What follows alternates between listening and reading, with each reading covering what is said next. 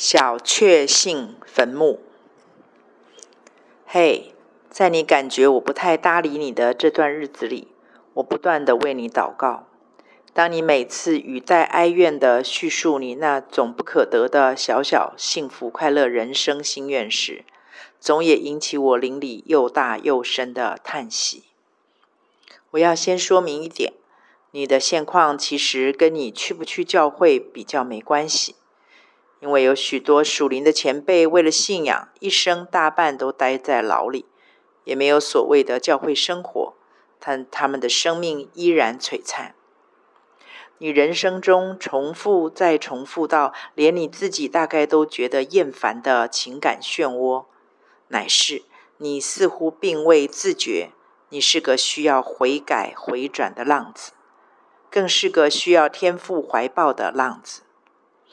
表面上看来，你只不过要求一个你应得的稳定关系，有这么难吗？这么过分吗？但我想，上帝曾经栽种在你心里的真理，应该不算浅，因为那是好长的一段日子，好深厚又多的恩典的累积。你应该知道，问题不在于你的权益，乃在于你失了神儿子身份中的准头和次序。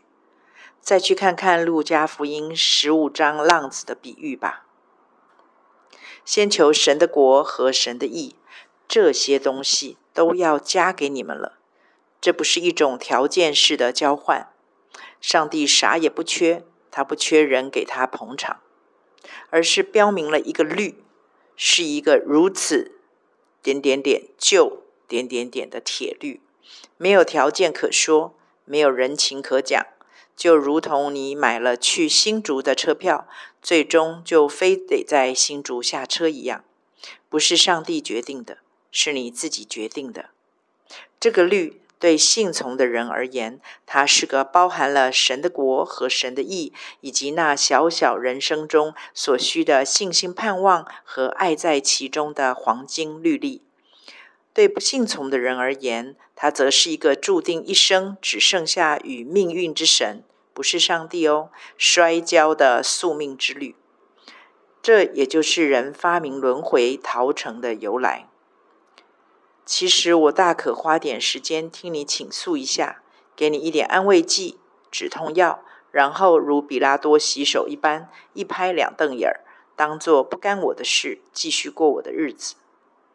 然而我知道，我若开了，看到了而不说，我就有祸了。这两天，我常常想起圣灵曾经针对关心陪伴的人过了头，而很严厉的责备过我，叫我拿开你的脏手。因为上帝对你有期待，一个深深的期待，一个不同于你那仅止于小小幸福快乐人生的期待。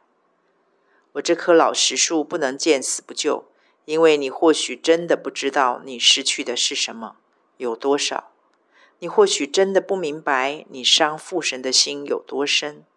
你也或许真的搞不清楚你自卖的今生在永恒中是多可怕的失落与悔恨。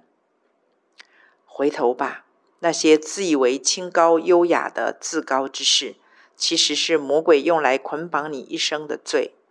他比任何人都清楚知道你的底细，他很了解你多么渴望一个稳定的关系。一个供你排解寂寞孤单的小家庭，他都摸得清清楚楚，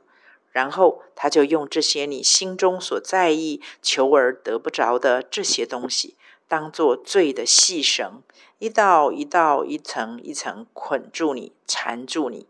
挑拨破坏你和上帝的关系，蒙蔽了你对永恒的知觉，使你再也无法奔那摆在你前头的路程。